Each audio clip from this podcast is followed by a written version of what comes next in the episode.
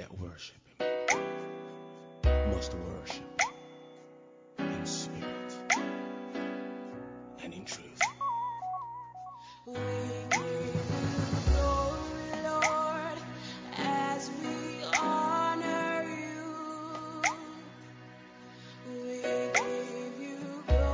Bonjour à tous, j'espère que tout le monde va bien.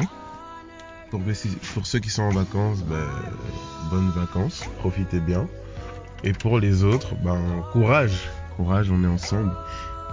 Voilà, je voulais juste discuter un peu par rapport au verset euh, Il est le maître des temps et des circonstances, on- beaucoup de personnes le connaissent, etc.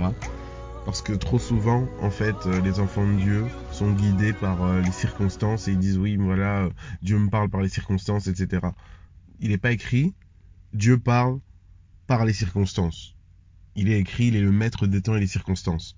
Bien sûr, Dieu peut parler par les circonstances, mais euh, Dieu parle tantôt d'une manière, tantôt d'une autre.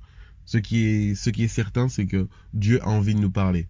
Et euh, le moyen de communication par excellence, c'est euh, dans la prière, en fait, dans l'intimité. Être euh, intime avec lui, parler avec lui, etc à ce moment-là que Dieu va nous révéler des choses, etc. Et il peut nous révéler des choses par les circonstances, il peut nous révéler des choses par euh, les situations. Mais le discernement de ces situations, de ces circonstances, viennent dans l'intimité avec Dieu.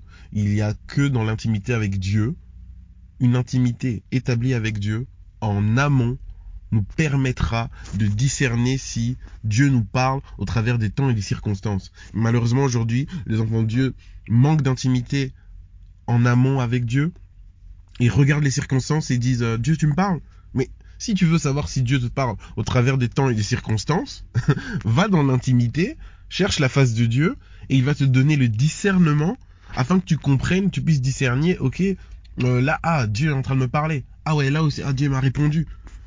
Donc c'est vraiment important de ne pas mélanger les choses c'est pas les circonstances changent. Ok Seigneur, tu me parles? Non. C'est je suis dans l'intimité avec le Seigneur. Dans cette intimité, le Seigneur développe en moi le discernement parce qu'il est en train de renouveler mon intelligence.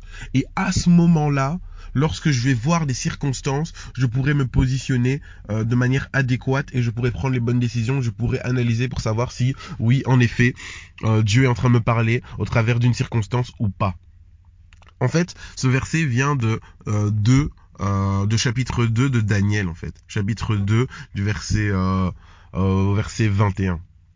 Et la situation est la suivante. Daniel et Ananias et ses collègues, quoi, ils sont à trois en fait. Ils ont été à trois, ils ont été pris d'Israël pour être captifs sous Nebuchadnezzar. Ok? Et euh, dans ce chapitre-là, en fait, Nebuchadnezzar a un songe qui le trouble. Mais il a oublié le songe. Mais il est vraiment irrité, donc il appelle tous les sages, etc. Il leur dit, écoutez, voilà, j'ai besoin de euh, la signification du songe. J'ai besoin que vous me disiez quel est le songe que j'ai fait? donc les sages, ils lui disent, bah, euh, donne-nous le songe et on te donnera l'explication. Il dit, non, non, vous comprenez pas en fait. J'ai besoin d'avoir le songe que j'ai donné, plus l'explication. Et là, les sages disent, bon, euh, nous sommes... Enfin, ce que tu demandes, c'est impossible à un homme. Impossible. Il n'y a que les dieux qui peuvent te donner ça, et les dieux n'habitent pas parmi les hommes, soit. Donc Nebuchadnezzar pète un câble, et il dit, ok, tous les sages, je les fais tuer. Et donc, il, il, il promulgue un décret, et tous les sages sont en train d'être tués, en fait. Et Daniel, qui était un homme qui était dans la prière, Daniel, qui était un homme qui marchait dans la crainte de Dieu, entend tout ça, et au lieu de s'agiter, il va et il demande à un des gardes, Arjoc, celui qui était chargé de tuer les différents sages, il lui demande mais que se passe-t-il en fait? Prudemment, et en fait le, verset, enfin la, la Bible nous dit qu'il demande ça avec prudence et, euh, et sagesse quoi. Et donc le gars qui est censé le tuer lui dit oui mais voilà euh, le roi euh, n'a pas trouvé euh, quelqu'un qui peut lui donner l'explication de son songe plus enfin lui donner qu'est-ce quel est le songe qu'il a eu et plus l'explication. Et là alors Daniel qui va vers le roi et il lui dit écoutez donnez-moi un peu de temps et je viendrai vous donner l'explication. Déjà, le roi avait promulgué un décret pour tuer tous les sages, mais Daniel a pu aller vers le roi pour lui euh, lui dire que ok donne-moi un peu de temps et je vais trouver la solution et là Daniel fait appel à ses amis à ses frères juifs et il dit écoutez voilà, euh, il faut qu'on se mette dans la prière, etc. Voilà la situation. Euh, j'ai demandé un peu de jours et jeûner avec moi, prier pour que le Seigneur nous délivre de cette situation.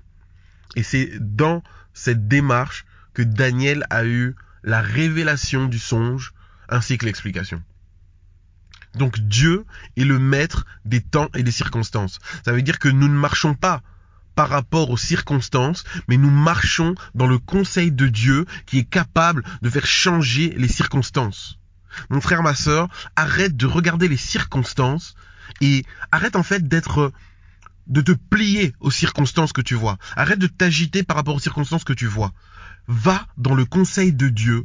Cherche auprès de Dieu la sagesse, le discernement, afin que tu discernes et que tu comprennes qu'est-ce que les circonstances, qu'est-ce que c'est en fait.